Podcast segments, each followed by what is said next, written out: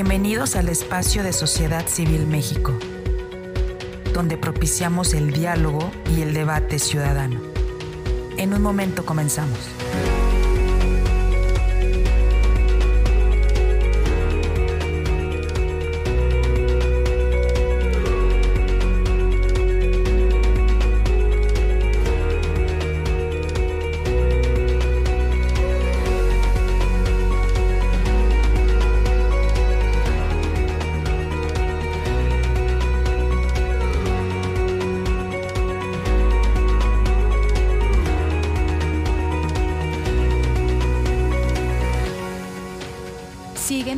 Redes sociales. Estamos presentes en Twitter, Facebook, Instagram, TikTok, Spotify y YouTube. Encuéntranos como arroba SocCivilMX.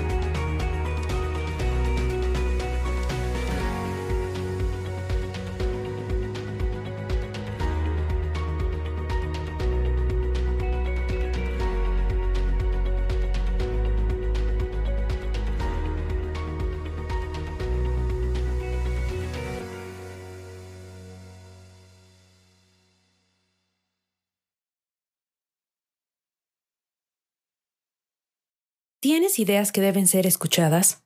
Este es tu space. Mantente al pendiente de nuestros foros. Compartamos propuestas y soluciones de ciudadano a ciudadano. Hola, te mando un saludo desde Sociedad Civil México. El 2024 cada día está más cerca y necesitamos de tu apoyo para poder acelerar el ritmo. Recientemente, Twitter nos invitó a unirnos a su programa de superseguidores. Hoy en día somos la primer plataforma de superseguidores en habla hispana. Esta plataforma permite a nuestros seguidores regulares puedan patrocinar nuestra iniciativa desde un solo clic. Visita nuestro perfil en Twitter e identifica dónde está la sección de Superfollow o Super Seguidor. Algunos están señalizados con una pequeña estrella. Sigue las instrucciones y listo. Gracias por ser parte de este maravilloso esfuerzo ciudadano. Somos Sociedad Civil México. Gracias. Muchas gracias, gracias por estar aquí. Ya veo que ya está el doctor Francisco eh, Moreno Sánchez, quien ya, ya está aquí con nosotros, pero antes de empezar y, dando un poquito de tiempo para que se vaya, vaya llegando la gente, eh, vamos a pedirles que por favor compartan este espacio, lo que siempre, bueno, regularmente, y es, es, es ya lo que, lo que discutimos en estos espacios, en estos foros de Sociedad Civil México, creemos que para que tengan mayor impacto, eh, esto se resuelve compartiendo la liga de estos espacios en otras redes sociales, en grupos de WhatsApp, en grupos de Telegram. En la parte inferior derecha van a ver una burbujita donde pueden hacer algún comentario sobre este espacio, de algo, alguna pregunta o comentario respecto de lo que estemos charlando aquí.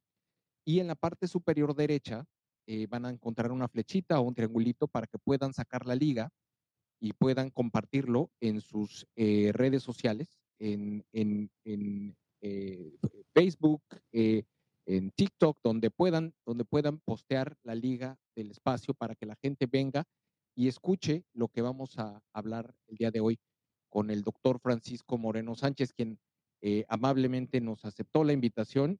Yo creo que antes, antes de comenzar, querido doctor, quiero, quiero felicitarte porque sé que recientemente fue tu cumpleaños y lo vi en una notificación en tu perfil. Así que, pues bueno, felicidades. Espero que la hayas pasado muy, muy bien eh, festejado y eh, feliz cumpleaños. Bienvenido, doctor. Mil gracias. Sí, fue el día de ayer, eh, ya 59, así es que hay que disfrutar la vida y, hay que luchar por lo que creemos que debe de ser lo justo para nuestro país, sobre todo en esta situación que estamos viviendo de unos años para acá. No, sin duda, sin duda. Y y, es un y eso es un tema recurrente que tenemos en estos espacios, eh, tratando de construir ciudadanía. Como sabes, somos ciudadanos de a pie, gente no, no estamos directamente ligados, no estamos, eh, ni somos patrocinados, ni estamos ligados con partidos políticos, somos simplemente ciudadanos de a pie que creemos en, en la defensa de las instituciones, la democracia, las libertades de los mexicanos y queremos un piso más parejo, queremos encontrar la, la solución al subdesarrollo de nuestro país. Creemos que hoy en día nuestra, nuestros esfuerzos los estamos enfocando en la transición democrática en 2024, eh, promoviendo a Xochitl Galvez, eh, quien eh, pues fue abanderada por parte de, la, de, la, de lo que en su momento era la marea rosa, que hoy es la fuerza rosa, y que a pesar de muchos pesares, pues bueno, vamos avanzando, creemos que tenemos una candidata competitiva y que vamos a recuperar el rumbo, vamos a llevar a un mejor a un mejor estrado este país. No queremos un regreso al pasado, queremos una, un país mucho más justo para todos, con muchas más oportunidades. Pero el, motivo, el motivo de esta, de esta, de esta charla contigo, eh, venimos, de una, venimos de una pandemia y, y eso ha afectado, pues no solamente factores económicos, sociales, eh, ambientales incluso, eh, y de comportamiento. Cuéntanos un poco ¿Tú, ¿Cuál es tu lectura de qué fue lo que pasó y, dónde estamos parados? Te escuchamos. Mira, lo que pasó eh, eh, es eh, muy interesante y fue muy impactante. Y aquí quisiera hacer la reflexión de que fue algo que sacudió al mundo, que nos hizo cambiar la visión que teníamos de que todo tenía una línea recta. cuando una persona de alguna forma se infecta por un nuevo virus, nuestro sistema inmune no, no lo reconoce. Entonces, un nuevo virus para la humanidad era poner a todos los seres humanos que vivíamos en el planeta en, el, en noviembre del 2019, hace cuatro años, eh, en la posibilidad de enfermar de ese nuevo virus. Y eso fue lo que ocurrió durante eh, este periodo de tiempo en donde nos fuimos enfrentando al virus y en una carrera entre la ciencia y lo que sucedía, pues fuimos buscando, encontrando medidas preventivas, eh, medidas biológicas para que eh, pues la pandemia llegara a un fin lo más pronto posible. Pero aquí es el punto en donde todo el mundo era susceptible, pero todo el mundo no tenía la misma posibilidad de seguir un mal camino. Es decir, pandemia no es destino. Y creo que ese es el punto muy importante, porque yo les podría decir, es que si en salud no estamos bien, podemos padecer de una tragedia. Ya la padecimos. O sea, ya tuvimos esta tragedia con la pandemia. ¿Por qué?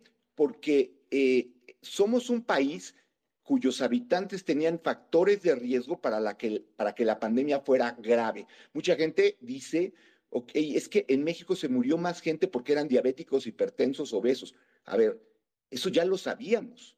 Y en enero del 2020, las primeras publicaciones de quienes estaban enfermando más gravemente decían que diabéticos, hipertensos y obesos. ¿Y por qué hago esta reflexión?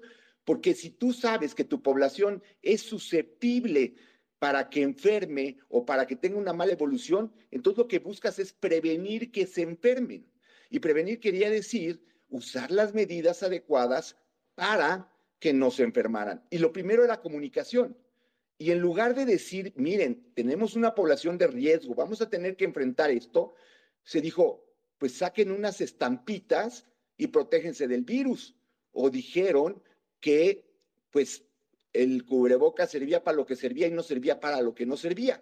Y la población lo que recibió fue un mensaje muy disperso, un mensaje en donde la pandemia se minimizaba en México y el resultado, y ha sido aceptado por las propias autoridades, es que murieron alrededor de 800 mil mexicanos. Esto, pues, es, es una tragedia. Si yo les hubiera dicho en noviembre del 2019, viene un problema de salud que va a, a matar a 800 mil mexicanos, hubiera sido algo inaudito. Me preocupa un poco que a veces siento que la memoria es corta y que como también hay tantas cosas todos los días que suceden, pues como que se olvida, pero estamos en un momento de salud crítico y tenemos la experiencia de lo que pasó con la pandemia. Yo espero que no venga ninguna otra pandemia. Eh, yo espero que no tengamos un problema de salud como ese, pero lo que es real es que la pandemia dejó a México en una situación muy seria. Ahora, ¿qué resultados tuvo la estrategia de la pandemia? Se los comento. Primero, fuimos el país, el quinto país con más fallecidos, independientemente de cifras oficiales o no oficiales. Pero fuimos el primer país en muertes por trabajadores de la salud porque no tenían el equipo adecuado para prepararse para que los médicos, enfermeras, enfermeros, pues tuvieran una protección adecuada. Fuimos el, y somos el eh, país, el segundo lugar en niños con orfandad por la pérdida de algunos de los padres por COVID. Tenemos la tercera mortalidad gestacional más grande de eh, mundo. Y desafortunadamente ante estas cifras, ante esta catástrofe que estamos, o sea, que hemos vivido, pues el mensaje ha sido que las cosas se hicieron bien y que a México le fue bien. Les dejo dos cifras antes de pasar a la siguiente reflexión y luego abrir el tema a todos, para que vean la magnitud del problema del mal manejo de la pandemia. Ya hablamos de los 800 mil fallecidos. Hay una cifra que se llama exceso de mortalidad. ¿Qué, ¿Qué significa esto? Cuando tú comparas cuánta gente se murió en el 2016, 2015, 2017, 2018, con lo que sucedió en el 2020, 2021, hubo un exceso de mortalidad que en México, en México fue de alrededor de 4.500 veces lo que debería de haber sucedido. Para que vean cómo otros países lo hicieron diferente. En Noruega, el exceso de mortalidad fue menor al que había habido antes. ¿Por qué? Porque al usar estas medidas preventivas se protegieron no solamente de COVID, se protegieron de influenza, de virus incisional respiratorio, y, estas medidas que ayudaron con una comunicación adecuada, pues hizo que muriera menos gente la que, la que venía muriendo. En México, si ustedes ven esta cifra de la OST que, lo, que salió publicada, fuimos el peor país del mundo. Este es un dato. Y el otro dato es que por primera vez desde hace 50 años, México tuvo una caída en la expectativa de vida. Es decir, que el mexicano que nació antes de la pandemia tenía cuatro años más de expectativa de vida que el, que, el que nació en el 2022. Perdimos cuatro años de expectativa de vida. Esas cifras son, pues, de lo más grave que hay en cuanto a lo que deja la pandemia. Y así como hay estas cifras, lo que es inverosímil, lo que es paradójico, es que la persona que estuvo encargada de esta tragedia todavía pudo competir por ser candidato a la jefatura de gobierno de esta ciudad, de la Ciudad de México. E, es, es como de veras una película de terror en la que no entendemos o no se entendió nada de lo que pasó o no se quiere entender. Y a mí es muy importante que todos recordemos esto, porque hay cientos de miles de familias de mexicanos que perdieron uno, dos, tres, incluso varias familias que perdieron a más de tres eh, miembros porque murieron por COVID, porque no tenían la manera de ser atendidos o de recibir un lugar, porque eso de que eh, tenían camas disponibles, pues a lo mejor tenían camas disponibles, pero en zonas en donde llegaba el paciente se moría y por eso la gente tuvo miedo de ir a los hospitales. Todo esto hay que recordarlo porque de continuar la política de salud que se ha llevado durante estos años, pues lo que nos espera es algo serio, algo grave, porque, insisto, el sistema de salud no estaba bien y no es algo nuevo. O sea, venimos arrastrando problemas en el sistema de salud, sí, pero ahora el sistema de salud está en el peor momento de la historia moderna de nuestro país. No, es, es tremendo y a, mí me gustaría conocer, eres, digo, sabes mucho del tema, pero, pero en el contexto de próximo, del próximo ciclo presidencial, con Xochitl Galvez al frente, ¿cómo queda el país después de esto? ¿Cómo queda la infraestructura? ¿Qué cambios tendrán que hacerse? ¿Qué propuestas le darías? ¿O, cómo, o cuál es tu primer diagnóstico? Mira, el primer diagnóstico es que estamos en, eh, si fuera un paciente en México, está en terapia intensiva. Pero lo primero que hay que hacer es reconocerlo. Porque el problema, Gabriel, es que daría la impresión de que yo salgo y te digo, México está en terapia intensiva. Y las autoridades de salud de nuestro país, es decir, el médico encargado del paciente, dice que el país está listo para correr el maratón de Copenhague. Este es el absurdo. Lo primero que, mm. tiene que suceder es que, y, y Xochitl lo tiene muy claro, hemos platicado, es salud es una prioridad en hacer acciones inmediatas para corregir el ritmo de, esta, de este, de este eh, del problema de salud. Porque si tú no tomas acciones inmediatas, esta espiral se está haciendo cada vez peor y peor y peor. Y estamos arrastrando problemas, es decir, patear el bote para que explote en unos años, porque, y ahorita lo platicamos, las políticas de salud de este, de este sexenio se han olvidado de la prevención. Y la única manera de lograr evitar que en el futuro haya un enorme problema de salud, más que el que tenemos ahora, es que retomemos medidas de prevención, tan sencillo como la vacunación en los niños. Eh, las estadísticas del, en salud que mostraron que solamente uno de cada tres niños mexicanos tiene la vacunación básica. Esto incluye sarampión, rubiola, paperas, polio, tétanos, difteria y tosferina. Esto quiere decir que en los próximos años va a haber una generación de niños que no recibieron esa protección y si hay un brote de tosferina se van a contagiar muchísimos niños, si hay uno de sarampión, si hay uno de polio. Y esto es porque se dejó de hacer pues las campañas de vacunación. ¿Ustedes cuándo han oído de la Semana Nacional de Vacunación que oíamos hasta el cansancio en años anteriores y que había creado que el mexicano tuviera la cultura de saber que se iba a ir a vacunar y que iban a ir a vacunar a las escuelas? Ahorita, ¿por qué no hay campañas de vacunación? porque no hay vacunas, porque está el problema en, el, en Guerrero del huracán Otis, hay gente que está limpiando sus casas, se corta y no hay vacuna contra tétanos. Esa es la magnitud del problema. Y creo que, que Xochitl lo tiene claro en eso. Hay que ir cambiando esto, pero con urgencia. Con urgencia me refiero a que en los primeros 100 días de gobierno haya un cambio radical en la estructura de salud. Perdimos la, la atención de 34 millones de mexicanos que tenían con el siempre que se podía haber arreglado, mejorado, seguro popular.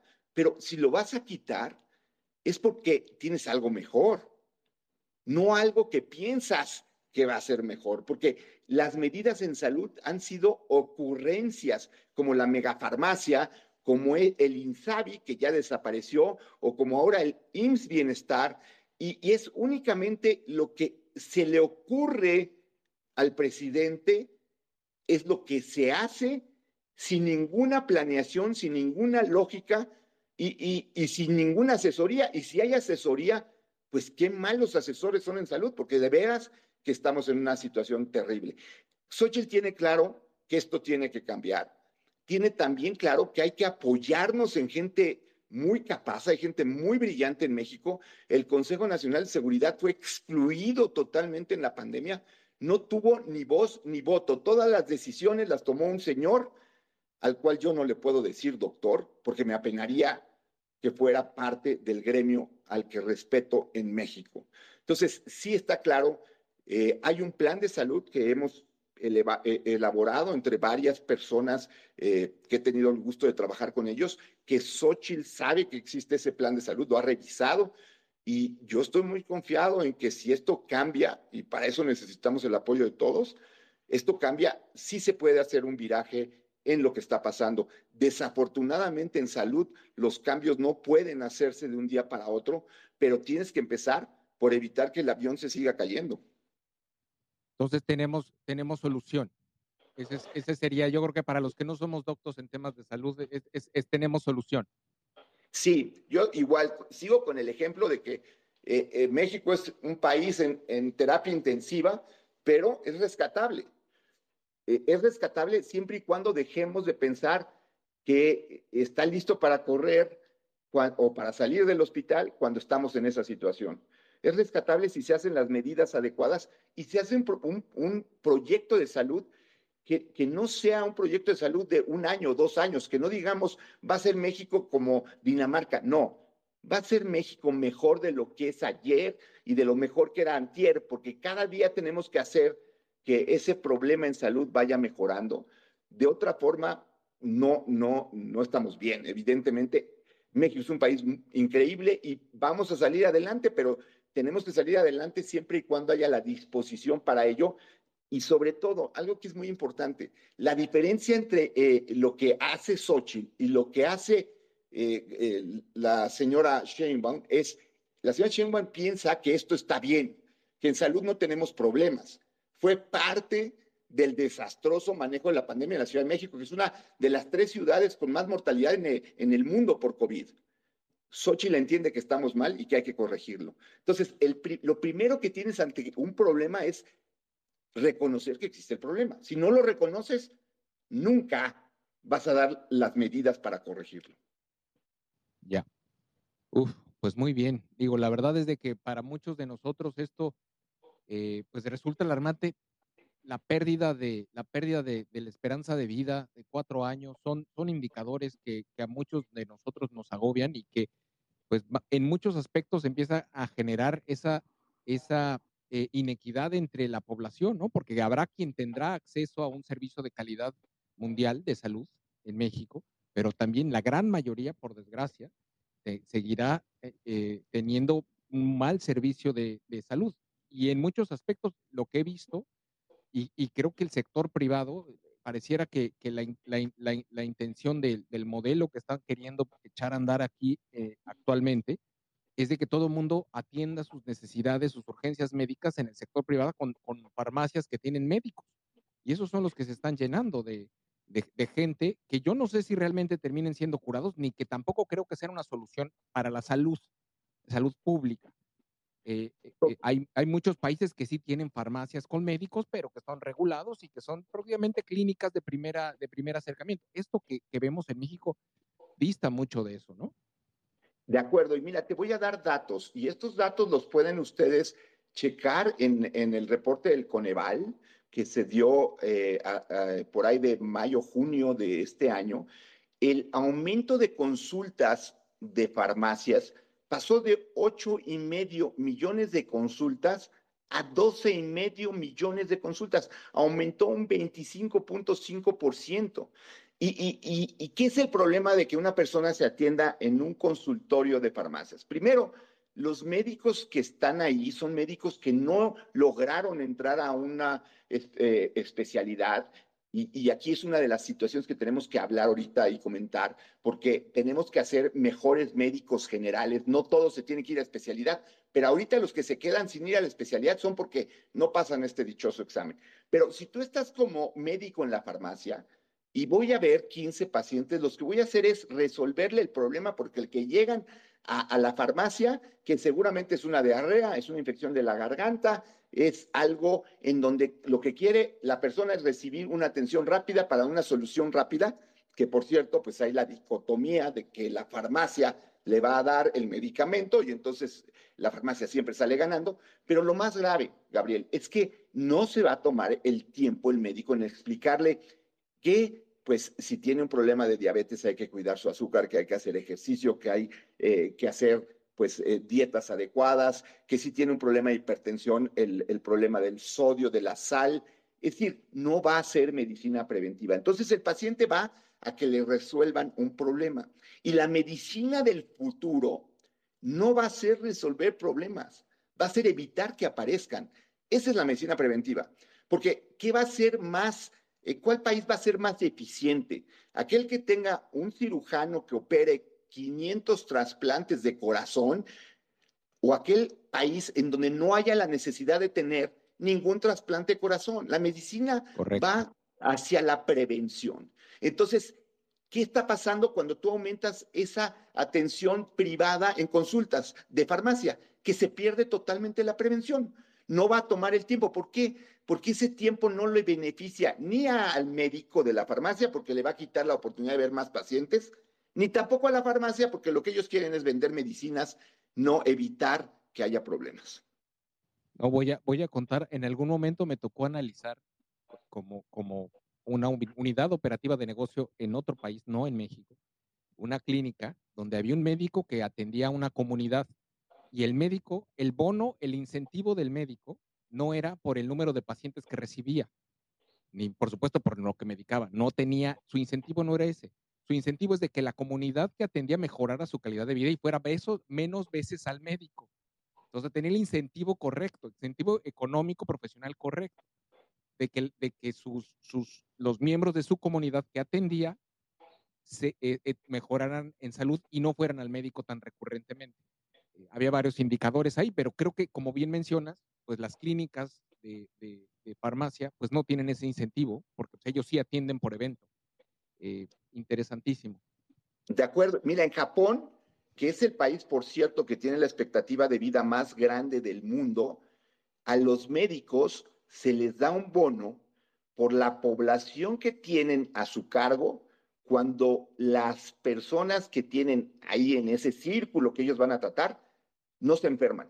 Es decir, los premian si logran evitar que haya enfermos, porque si tú evitas que la población se enferme, uno va a estar económicamente activa, entonces va a poder ser productiva. Segundo, va a tener menos eh, gastos en salud eh, grave, porque va a haber menos enfermedades crónico-degenerativas. Y al final es una medicina más eficaz porque la calidad de vida de esas personas es mejor. Si tú no te enfermas, tu calidad de vida es mejor que si estás recibiendo un medicamento mes con mes porque este, pues te estás enfermando. Entonces, todo gira hacia en el, y con, la pandemia eso también se aceleró a través de descubrimientos en biotecnología, en genética. La, evolución en el mundo va a ser increíble en cuanto a prevención. Y vuelvo a tocar un tema que tú dijiste. Desafortunadamente, esto, eh, el avance tecnológico hasta ahorita ha generado una brecha de salud enorme, en donde pues la gente que tiene posibilidades. Vamos a hacerlo, el ejemplo sencillo, es la gente que tenía posibilidades de irse a vacunar al extranjero, lo hizo ahorita que no, hoy, de forma, yo no sé cómo decirlo, eh, de una forma irracional, Cofepris dice que no hay suficientes datos para aprobar la vacuna de Pfizer y Moderna, la vacuna de XBB, la monovalente.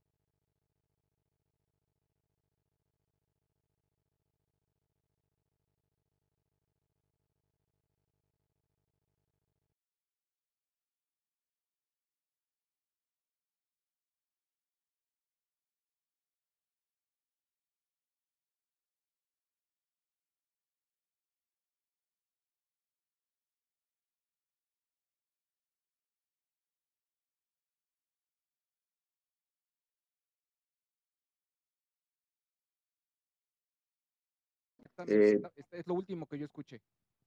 Y, y, esa brecha lo que decía es que eh, la manera de acotar esa brecha es a través de prevención y utilizar las herramientas que empiezan a existir, como la telemedicina, como los dispositivos para hacer eh, medicina a, larga distancia, en donde incluso comunidades que estén alejadas del médico que los está viendo pueda recibir una atención de calidad.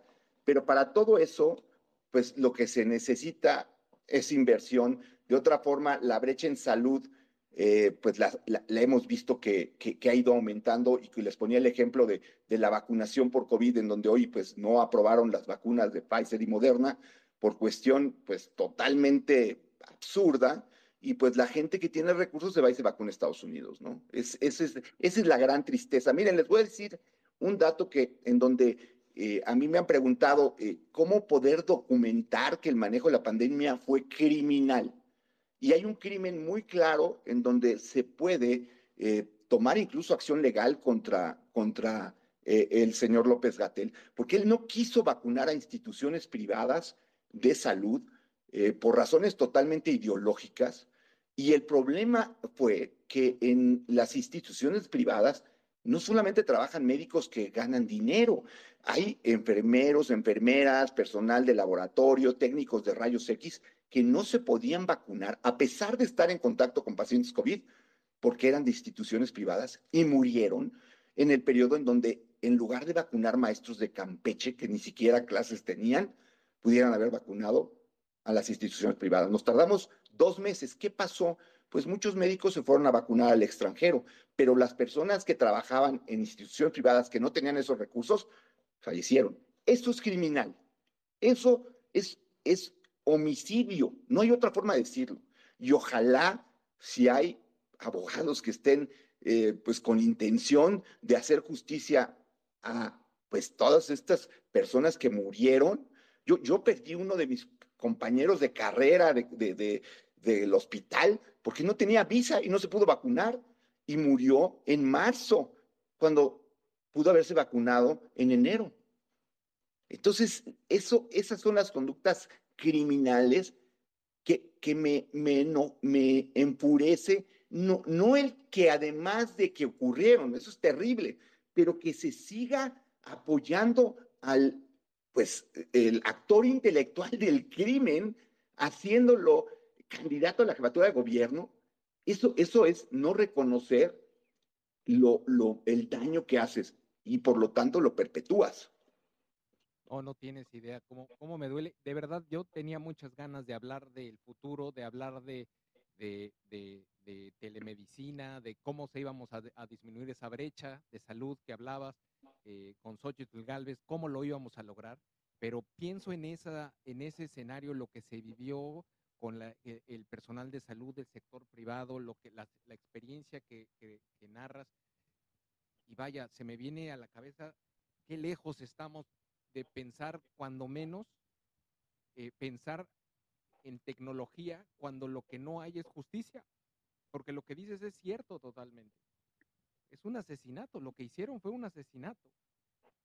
Y, bueno, eh, antes de que, yo me, prenda más, porque estas cosas me molestan mucho, si tienes algún tema adicional o vamos con, con los comentarios de la comunidad que ya está pidiendo la palabra y quiere interactuar contigo, doctor. Claro, yo lo único que, lo último que diría es el problema de, del desabasto de medicinas y esta, eh, pues, forma de que nos hace o hace creer a la población eh, el presidente de que lo va a resolver, pues otra vez con una ocurrencia, ¿no? La megafarmacia, pues eso es realmente uno de los absurdos eh, más grandes que se dan en salud y, y lo que se necesita son cadenas de distribución adecuadas, la población que está en el norte del país va a requerir ciertos medicamentos que probablemente en otras áreas del país sean diferentes. Se tienen que hacer estudios farmacológicos para saber qué medicinas están usando en ciertos. Y lo que es una realidad es, por ejemplo, lo de hoy. No se aprueban las vacunas. Pues no, ¿de qué te sirve tener una mega farmacia que va a ser un desperdicio? Algunos medicamentos se tienen que tener en condiciones especiales que no son lo de todos pues cuando no apruebas lo, lo básico que es una vacuna que podía ayudar a que hubiera menos enfermos por COVID y sobre todo eh, evitar que las personas se enfermen. Es, es tan ridículo esta medida que te hace ver que no entienden cuál es la medida de prevención, porque no vamos a probar vacunas y a lo mejor su argumento es que son caras. ¿Qué tan caro le sale al país en lo económico un paciente que llega a terapia intensiva está 15 días por COVID? Y ya no hablemos del gasto eh, en vidas humanas, porque eh, la pandemia se manejó en forma austera y lo que fue carísimo fue el costo en vidas humanas. Esa es, es la situación. Entonces, yo, yo, yo ahorita que lo hablamos a, discusión, creo que lo, lo principal es, esto nos puede volver a suceder, te puedes enfermar y puede ser que la medicina que necesites tú, tu papá, tu mamá, no esté disponible.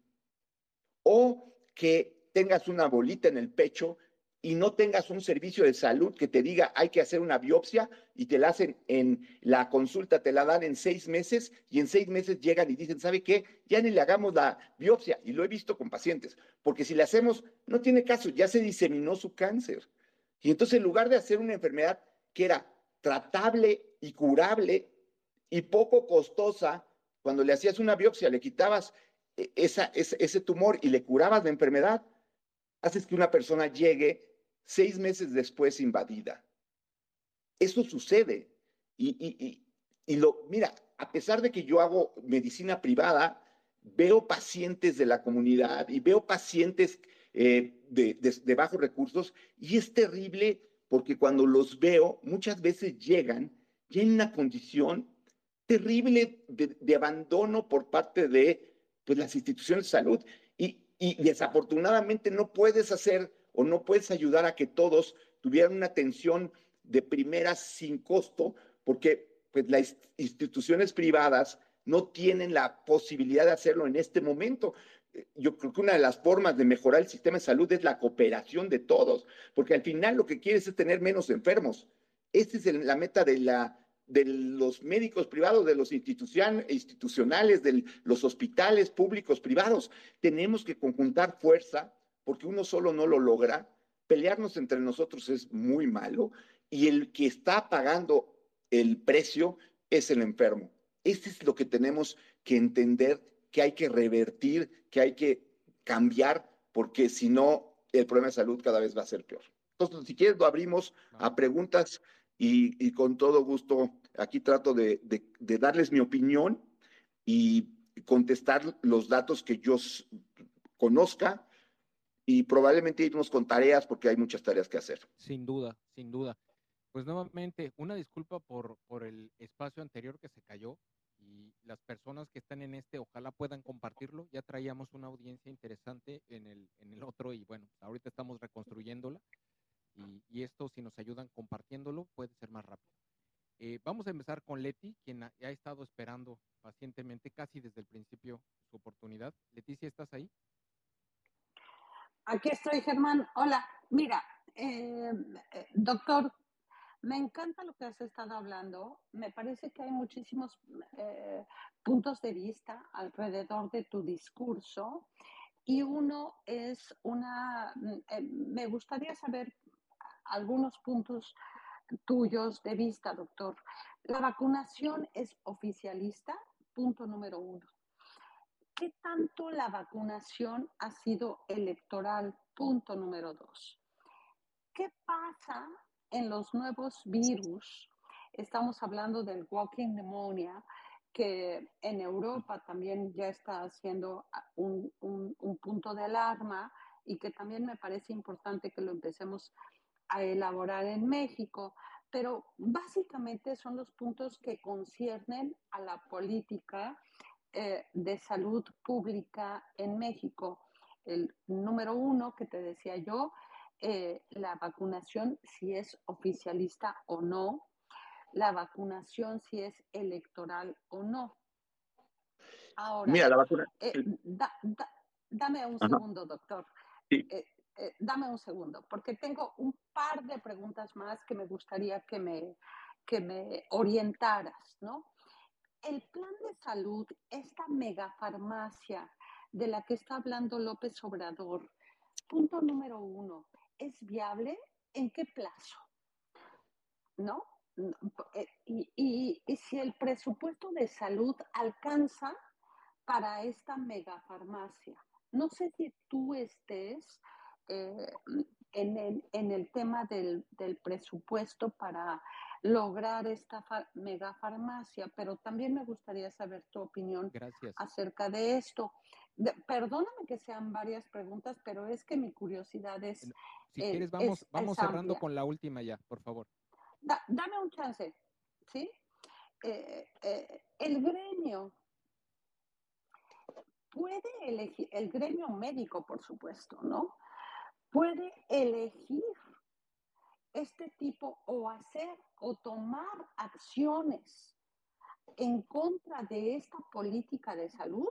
Punto número tres, en cuanto a lo que a política se refiere, ¿sí? Y, y bueno, la vacunación privada, doctor. Eh, evidentemente, el INSABI ha tenido una menor cobertura de vacunación. No hay duda en cuanto a esto. Pero, ¿cómo, cómo se puede acceder a la vacunación privada cuando la vacunación está siendo oficialista, electoral y que no, es decir, es el resumen de mis anteriores preguntas, doctor. Gracias, Leti.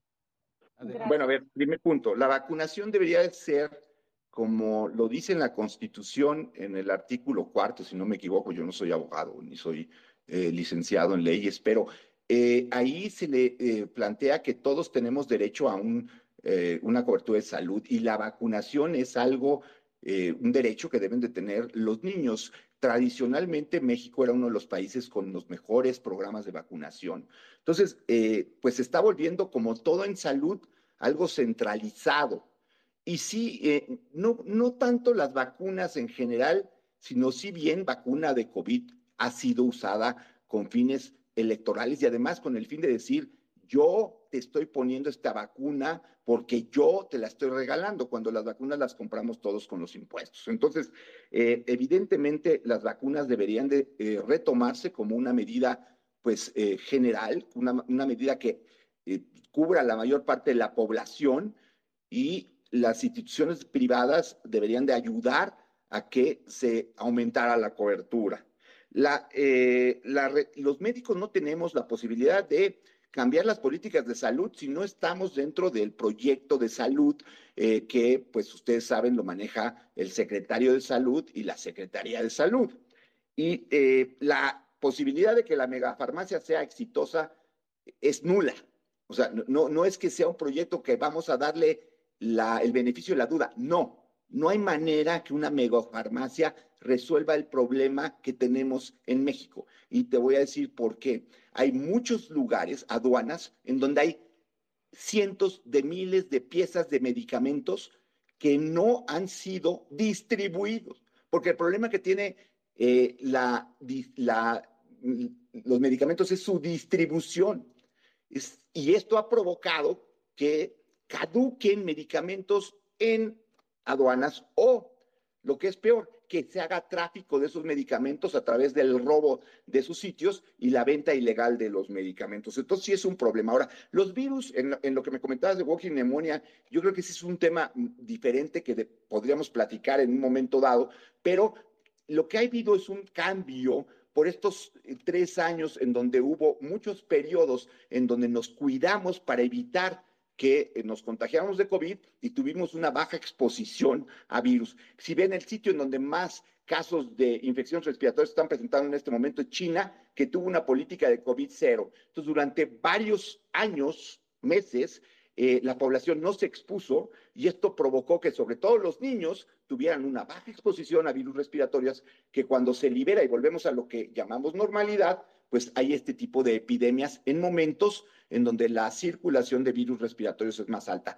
No hay, y, esto quisiera que fuera el mensaje final, no hay ninguna evidencia que exista un nuevo virus que nos pueda poner en alarma que nos provocó COVID-19 en el 2020.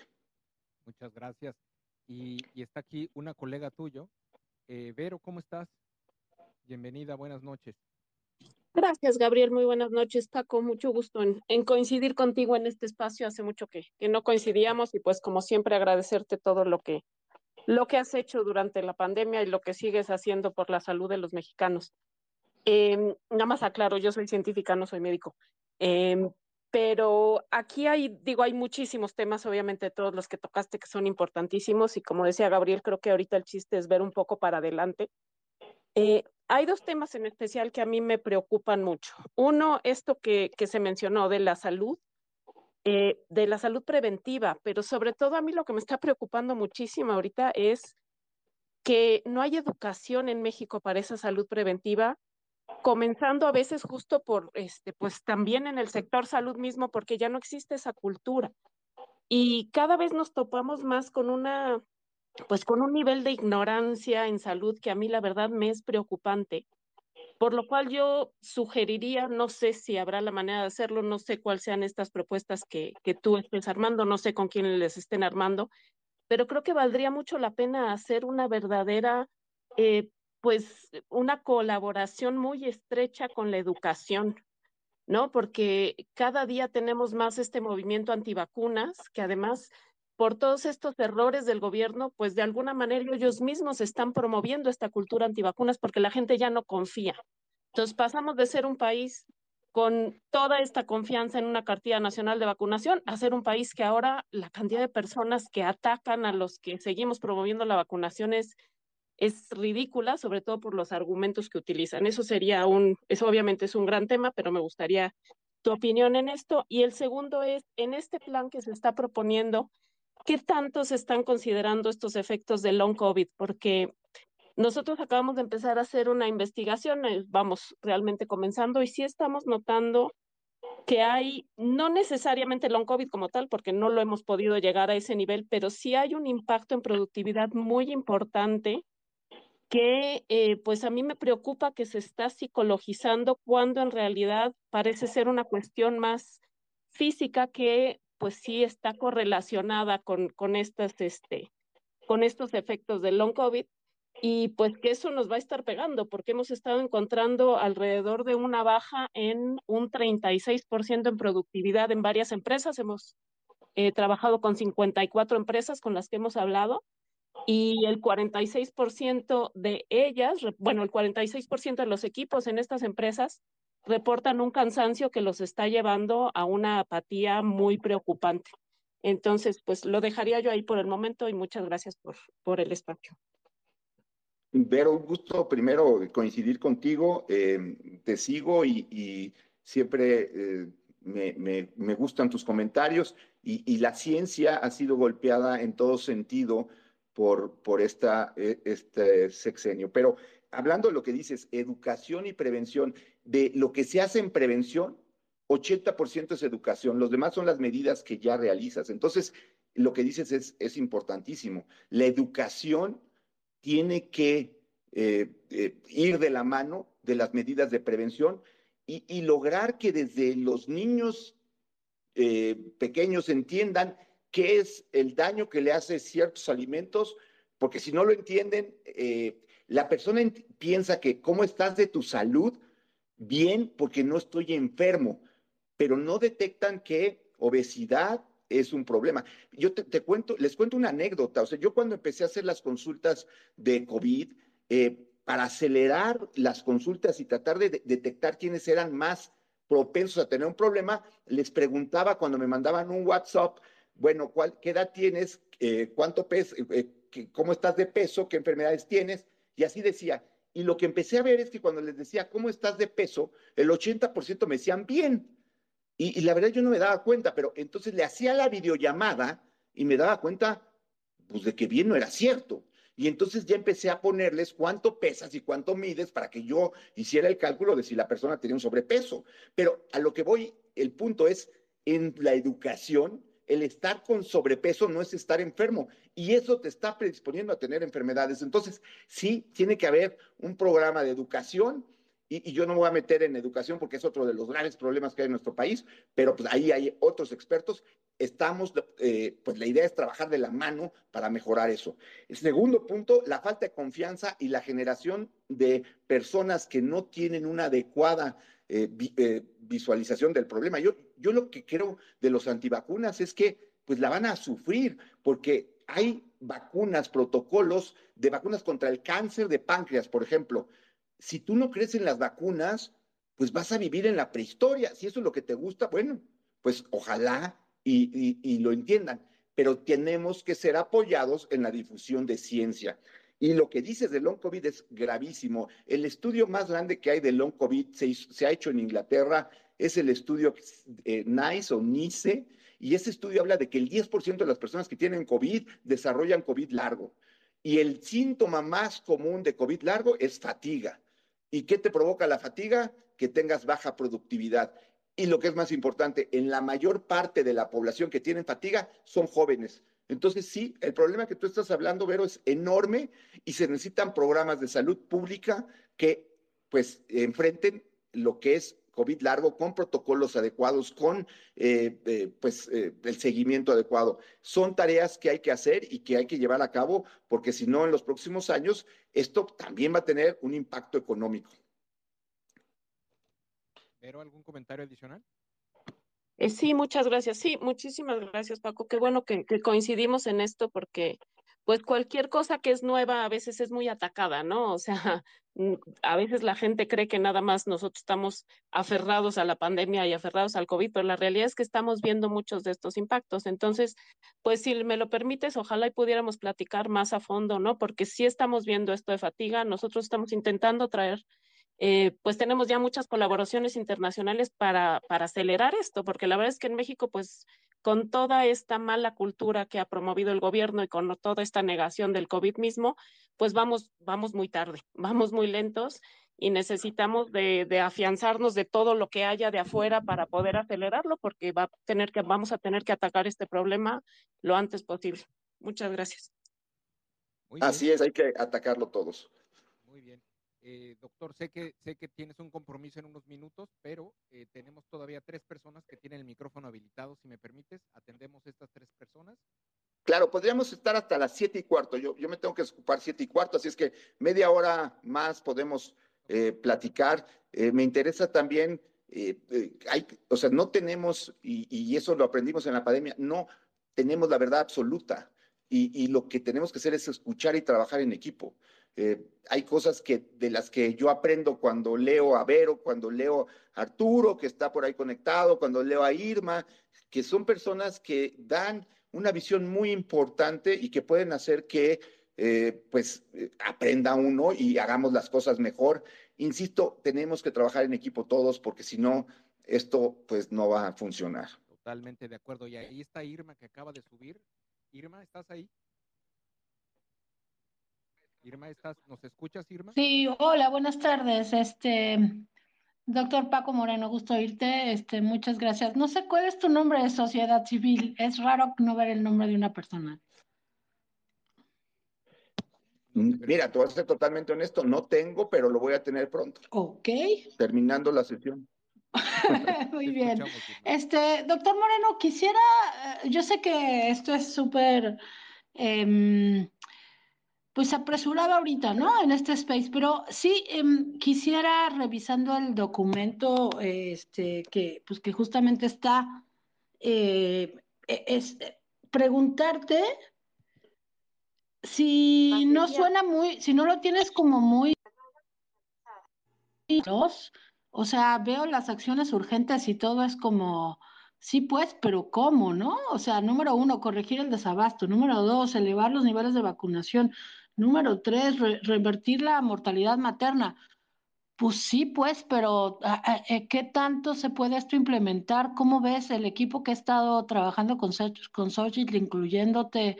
Este, tiene, tiene claro que esto hay que, pues no, no basta desearlo, sino que hay que ponerse bien, bien concreto y em, este objetivo? Sí, mira, yo lo que te diría, Irma, es lo primero es reconocer el problema y eso se está haciendo. Si, insisto, si tú no reconoces que hay un problema, nunca vas a poner lo que, eh, lo que tienes que hacer. La otra es priorizar, es decir, hacer como un triage en donde lo que comentaste tú son, eh, pues, eh, situaciones en las que hay que actuar de inmediato, vacunación, mortalidad gestacional, son parámetros en los que incluso se califica la salud de un país. Entonces, en esos aspectos, pues tienes que poner como prioridad. Y la otra cosa que tiene muy claro Xochitl es que se necesita una inversión en salud. Alguien comentaba ahí de que si cede lo del presupuesto en salud, les puedo decir que el presupuesto en salud es 50% menor en el 2024 que lo que fue en el 2023. Es decir, estamos mal en salud y quitan un 50% del presupuesto en salud, para que nos demos cuenta de la visión eh, que tiene el actual gobierno. Es una visión en donde pues salud no es un problema, cuando pues todos estamos viendo lo que es. Totalmente de acuerdo. Alejandro, ¿cómo estás? Buenas noches. Buenas noches, sociedad. Eh, muchas gracias al doctor eh, María y a todas las personas que están aquí. Voy rápido por la cuestión del tiempo.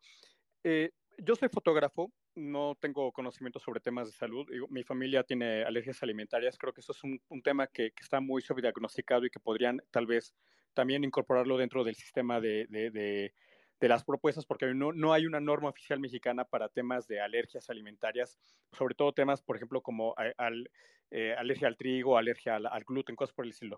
Eh, pero yo como fotógrafo he tenido oportunidad de cubrir algunas eh, zonas, hacer reportajes, y una vez estuve en Veracruz y la salud rural que hay ahí me llamó mucho la atención esto llegamos a una clínica de, una clínica familiar del IMSS en, en, condiciones rurales en la sierra y el médico que estaba ahí asignado tenía un cuadro, un, cuadro con las hierbas locales, porque no siempre le llegaban medicinas, y a través de esas hierbas locales le recetaba también infusiones a pacientes que llegaban.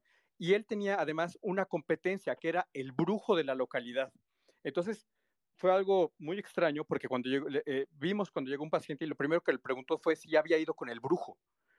Y entonces ya le, le, contestó, no, pues sí, entonces, ¿qué le dijo el brujo? Ya le daba una explicación, le dijo, bueno, continúa con esto, con esto, y vamos a pedir que le llegue esta medicina. Él tenía una, esta persona tenía un desabasto de medicinas y entonces tenía que recurrir a hierbas locales para poder empezar a tratar los padecimientos que tenían las personas allí en la sierra. Años después me tocó ir a, hacer una cobertura, de, de, hacer un reportaje a la Sierra de Chihuahua y las condiciones de, de la, la, clínica rural que, que vi eran lamentables de verdad terribles, una, una, un consultorio médico, ¿verdad?, en, esta, eh, en condiciones deplorables. Entonces, la pregunta es, ¿cómo se va a atender este tema de la medicina rural? Porque estamos enfocados mucho en el tema de, de los, eh, los centros urbanos, pero la medicina rural también está en unas condiciones, pues, críticas. ¿Cuál sería la propuesta? Cierro. Muchas gracias. Las clínicas de salud es, es uno de los problemas más serios. Te voy a comentar este caso eh, real que tuve durante la pandemia. Eh, en alguna ocasión fuimos, a, mi esposa y yo, a una boda a Valle de Bravo y, la persona con la que convivimos ahí, una persona que, que eh, preparaba los alimentos en, una, en un restaurante ahí en Valle, nos contaba que cuando le dio COVID a ella, se acostaba boca abajo en el pasto y trataba de inhalar en el pasto. ella no entendía por qué hacía eso, pero eh, si lo pones a ver desde el punto de vista médico, eh, en las plantas, como ustedes saben, eliminan oxígeno y cuando nosotros teníamos un paciente grave, lo volteábamos y lo poníamos boca abajo porque así oxigenas mejor la parte de atrás. Y la razón por la que hacía eso es porque la clínica eh, en donde atendían pacientes con COVID estaba a tres kilómetros de su casa y si ella caminaba esos tres kilómetros se moría. Entonces, buscó una forma eh, totalmente innata, totalmente algo que a ella se le ocurrió hacer y que probablemente le ayudó. Pero a lo que me voy con esto es, y, ahora resulta con las vacunas, es, me dicen, ¿por qué tú criticas que se ponga Abdalá y Sputnik? Pues es que no podemos aceptar las migajas que nos dan. Tenemos que pedir lo que es bueno y las clínicas de salud necesitan un abasto de medicamentos, porque si no, empiezas a hacer eso que tú dices. Como no tienes nada cómo ayudar al paciente, pues empiezas a hacer cosas empíricas que no sabes qué va a pasar.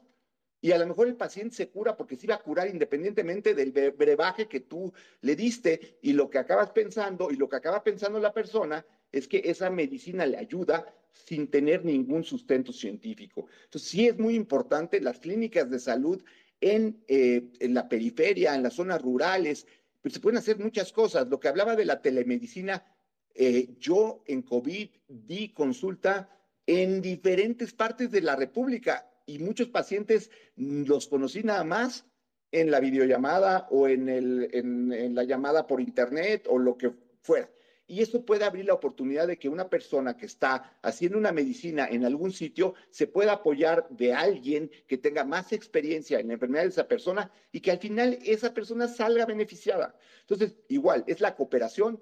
Hay que hacer, hay que poner el primer paso para echar a andar el nuevo proyecto de salud. Yo pienso que esto es como un barco. Seguramente va a haber deficiencias en el camino, las vamos a ir arreglando. Pero si tú no echas a zarpar el barco, pues nunca va a salir. Y nunca va a haber el barco perfecto, no. Pero lo que sí sabemos es que si estábamos mal, hoy estamos perdidos. Si estábamos mal, había que mejorar, no destruir. Eso es lo que ha pasado ahora. Totalmente de acuerdo. Eh, eh, Eduardo, ¿estás ahí? Y si no está Eduardo, ¿está Resistencia? ¿Estás ahí? Sí, aquí estoy. Te escuchamos. Hola, doctor. Buenas noches. Eh, tengo dos comentarios que hacer con respecto a lo de la telemedicina. Yo soy fisioterapeuta, entonces creo que es una herramienta muy funcional. Nosotros durante la pandemia, este, pues al ser pacientes con discapacidad vulnerables, obviamente, pues no podían asistir personalmente a consulta presencial, eh, pero lo que nosotros empezamos a hacer es a darles terapia mediante los ejercicios eh, en video y eso nos fue muy funcional. Eh, por otra parte, también decir que tengamos conciencia de que el Seguro Popular era algo, si no perfecto, era algo funcional. tengo muchos pacientes con prótesis de rodillas, de caderas de hace 10 años Hoy los pacientes tienen que vender sus camionetas, tienen que vender sus casas, tienen que eh, comprometer su patrimonio para poder eh, acceder a una cirugía de columna, de rodilla. Entonces creo que eh, eso es algo que se perdió y que definitivamente tenemos que luchar por recuperar. Y mi pregunta en concreto, doctor, sería, yo sé que ya a lo mejor ya hablaron de esto, pero igual llegué un poco tarde.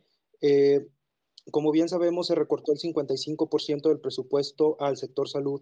Mi pregunta en concreto sería, doctor, ¿cómo va a afectar esto al sistema de salud en México? Y si es verdad que este 55% que se está recortando se va a inyectar al IMSS Bienestar. Sí, aparentemente esa es eh, la idea y recordemos que el IMSS entonces tendría que dar servicio de salud a más de 83 millones de mexicanos, lo cual eh, a todas luces parece imposible. Pero mira, yo quisiera retomar lo que tú dijiste y, ahora que hablan de y cuáles son las soluciones. Tú hablaste de algo que fundamental que nosotros en el hospital necesitábamos para que el paciente saliera adelante, que es fisioterapia pulmonar. Y, y, ustedes fueron una piedra angular, fueron héroes para que muchos pacientes salieran adelante. Y decía Vero que tenemos el problema del long COVID pues muchos pacientes lo que requieren para recuperar eso que perdieron por COVID es fisioterapia. Y si tú logras que a través de telemedicina des una consulta a 100 personas que tienen long COVID, entonces en una hora puedes atender 100 pacientes utilizando tus conocimientos, una herramienta como telemedicina y en un problema de salud grave del país que es COVID largo. Todo esto es la forma en donde podemos cooperar diferentes eh, personas en lo que sabes hacer, pero encauzarlo en, en el beneficio de la población. Entonces, tú, tú estás poniendo un ejemplo de lo que se puede hacer con tus eh, capacidades para poner a disposición de tanta gente que lo necesita con una plataforma que pudiera ayudar a muchos individuos. Eso creo que es eh, es la, esta es la forma con la que tenemos que pensar en la salud en el, en el tiempo, que va a ser difícil, que lo que decía Irma es, es difícil. Sí, nadie está diciendo que el día que eh, Xochitl sea presidente, al día siguiente va a funcionar todo. No, tenemos que reconstruir, pero para reconstruir primero tenemos que reconocer y tener un plan, un plan que sea eh, lógico, que sea accesible, capaz de realizar y que tenga como meta no, es decir somos héroes, sino el decir estamos ayudando. Eso es, muy diferente, no es decir yo te estoy dando como lo hace el gobierno actualmente, porque todo parece que nos los dan. No, es todos estamos haciendo porque estemos mejor. Esa es, esa es la diferencia que tenemos que entender que debe de pasar en nuestra mentalidad. Una, una pregunta hemos tenido a Macario Estequetino en estos eh, foros y él nos ha comentado de una destrucción institucional a nivel de gobierno, todas las entidades de gobierno, que nos llevan a un retraso de aproximadamente 40 años. Yo creo que en el sector salud incluso esto es mayor al promedio, que yo creo que el 40 años él calcula, es un cálculo promedio por instituciones de gobierno. ¿Dónde lo ves tú eh, el sector salud en México en términos de destrucción y retroceso? ¿Cuánto tiempo nos tomaría o qué, cuánto tiempo han destruido? Mira, yo, nosotros habíamos hecho cálculos de 30 años, pero te voy a decir algo y creo que aquí es el, mensaje eh, positivo. O sea, yo no quiero salir de aquí diciendo todo lo malo que ya sabemos que existe sin tener nada de positividad en esto. Eh, el, mundo está evolucionando a esto que, que, estábamos platicando de medidas preventivas. Te, te pongo un ejemplo que es claro. Cuando empezó COVID-19, en el 2020 eh, se desarrolló la prueba de detección del virus, que para muchos era, pues, ¿cómo no hay? Pero pues para, para la peste negra que mató a dos terceras partes de la población española en el 1300, la bacteria se descubrió eh, casi 600 años después. Entonces, para este virus se detectó el virus y se pudo codificar en 15 días. Y entonces eh, tuvimos una prueba. Y la prueba se llamaba PCR y se llama PCR. Y la prueba al principio costaba 7 mil pesos, tardaba más o menos 7 a 10 días en que te dieran el resultado. Hoy, cuatro años después, tienes una prueba de 110 pesos que te puedes hacer tú en tu nariz y saber si tienes COVID o no. Este avance que hay en tecnología y que puede ser accesible a la gente, puede ayudar que ese retroceso en 30 años se acelere, porque tenemos que empezar a revertir ese, esa pérdida, pero podemos aprovechar, por decir de alguna forma, si nos quedamos 30 kilómetros atrás, pues la tecnología a lo mejor nos va a permitir que haya un, un patín que te pueda mover más rápido. Yo, yo sí creo que en salud podemos aprovechar de la tecnología que viene para que la salud preventiva, sobre todo, sea menos costosa y logre ser más accesible. E, esto es lo que yo quiero que nos llevemos hoy, que sí hay, sí hay posibilidades de hacer que esto cambie, que, que lo vamos a tener difícil. Pues miren lo que estamos viviendo, o sea, eh, eh, si, si no pensáramos eso, pues ya cerramos el tubo, se muere el paciente, se acabó. No, sí hay que hacer y sí hay formas yo espero que en salud el retroceso no sea tan grande porque podamos revertir ciertas cosas con medidas que hagan que la salud no sea tan costosa y entonces sea más accesible. Perfecto. Sí, además la tecnología te, tiene que ayudarnos. Eh, a ver, Eduardo, no sé si estás ahí, eh, tienes el micrófono habilitado, no sé si ya regresaste y si no vamos con el consejero migrante. ¿Estás ahí? Sí, buenas noches, sí, sí estoy aquí. Creo que ya Eduardo está ahí. A ver, Eduardo, adelante. Muchas gracias, sociedad. Buenas noches, doctor. Buenas noches. Gracias por la explicación. Este, digo, realmente es, horrible. Ya a mí nadie me quita de la cabeza que este, que toda la destrucción en salud es para someter al pueblo realmente para enfermarlo y que se puede tener el poder, pero bueno. Mis preguntas son dos. La primera, ¿qué tanto riesgo usted ve para un brote en, en Acapulco de dengue? Porque bueno, por lo que he leído, la, de por sí ya la, la, calidad de los servicios de salud era bastante ahora con esto del huracán y como no habían, habían este, cancelado las compras de, de insecticidas para evitar el, la propagación del dengue, entonces que se estaba incrementando mucho. Y la segunda, ¿qué opina usted del nuevo virus que está surgiendo en China. O porque bueno, dicen los, acabo de leer que los chinos dicen que no hay problema, pero pues eso nos dijeron hace tres años y pues ya veo cómo nos fue. Muchas gracias por todo. Buenas noches. Gracias, Eduardo. Mira, te comento primero de dengue, sí, la posibilidad eh, de que haya un brote ahorita en eh, la zona afectada por el huracán es muy grande. Eh, de, aquí se presenta desafortunadamente la tormenta perfecta, porque dengue venía en aumento y el dengue venía en aumento. Una de las situaciones es por el cambio climático. Estamos viendo dengue en zonas del país donde no veíamos. Por ejemplo, ha habido un brote muy fuerte en Morelos, donde antes no veíamos dengue.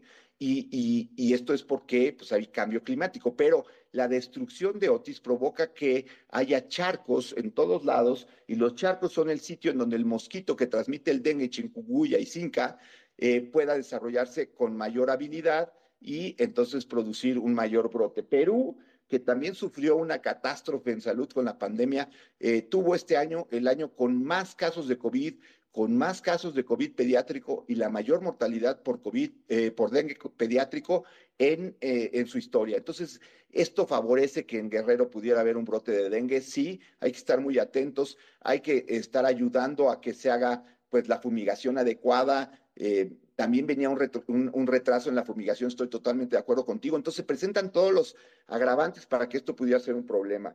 Y, en, el, segundo punto, yo, quisiera ser enfático en esto.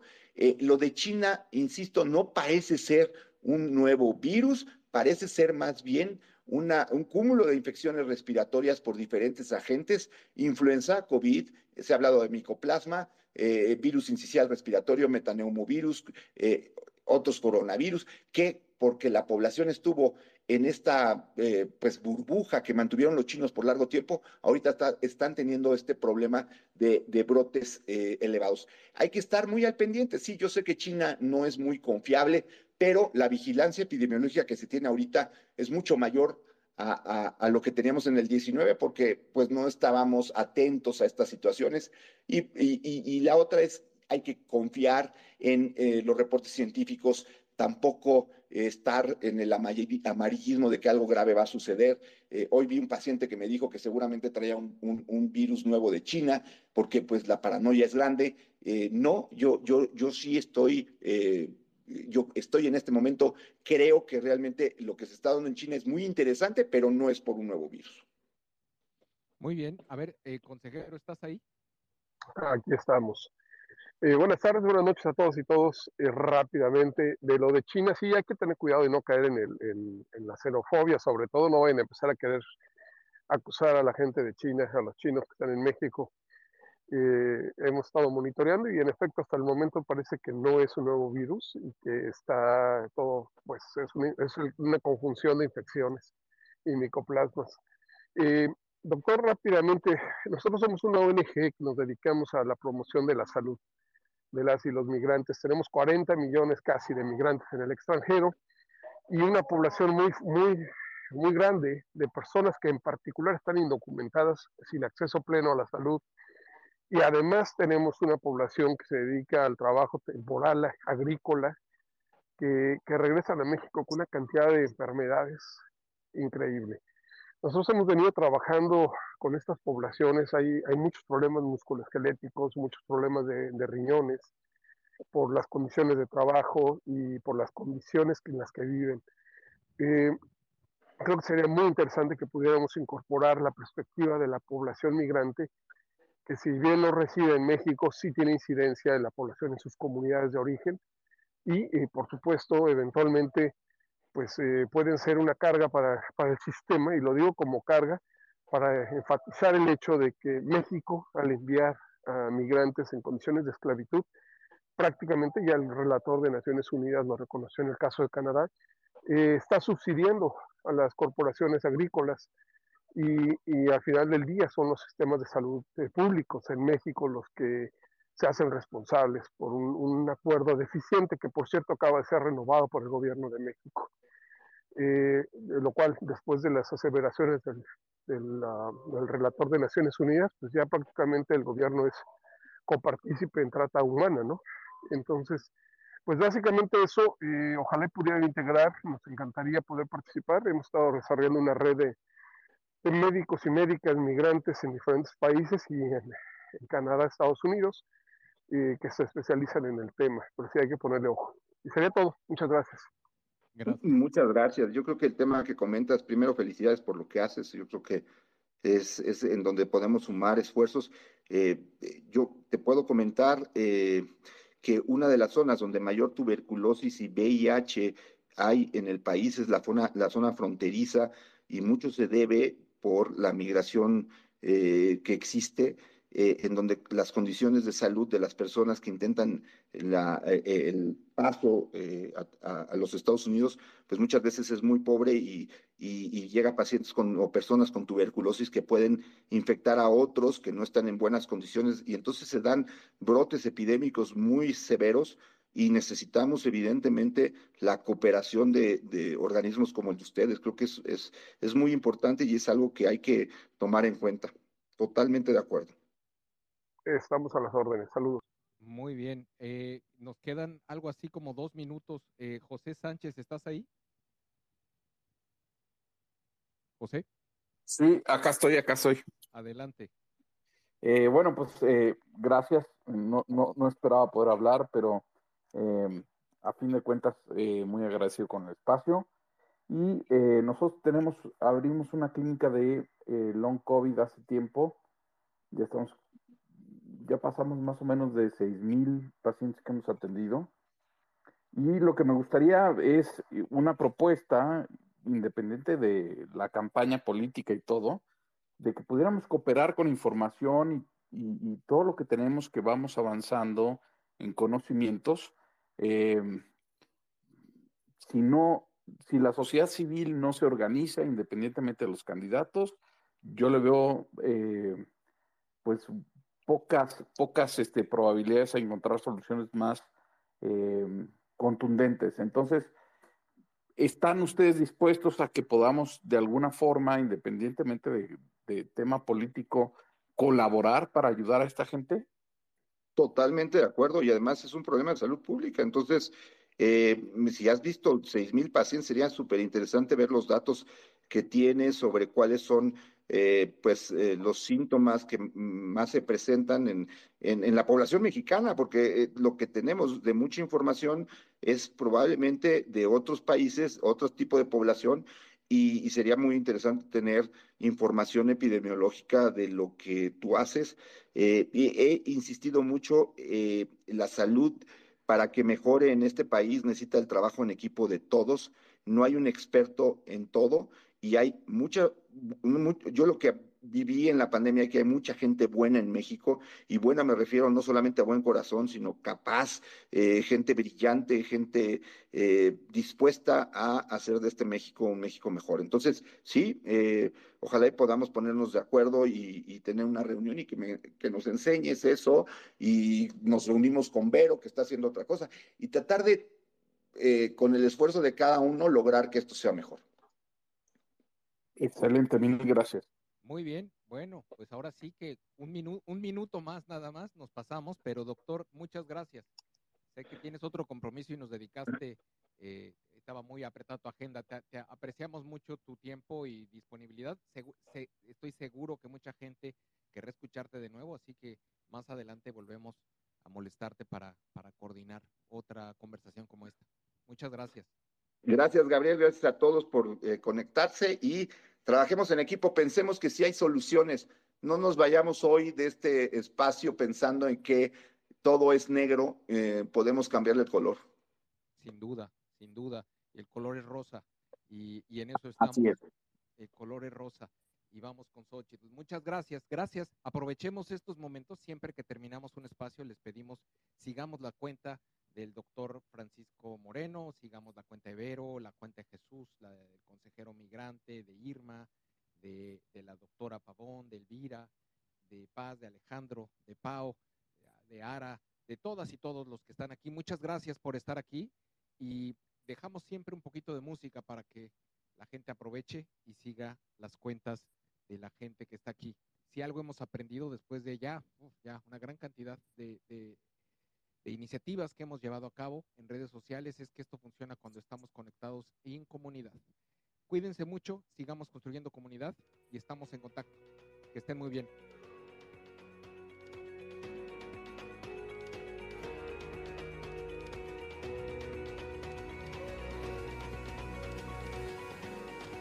Síguenos en nuestras redes sociales. En Twitter, Facebook, Instagram, TikTok, Spotify y YouTube. Encuéntranos como arroba Civil MX. Síguenos en nuestras redes sociales. Estamos presentes en Twitter, Facebook, Instagram, TikTok, Spotify y YouTube. Encuéntranos como arroba SocCivilMX.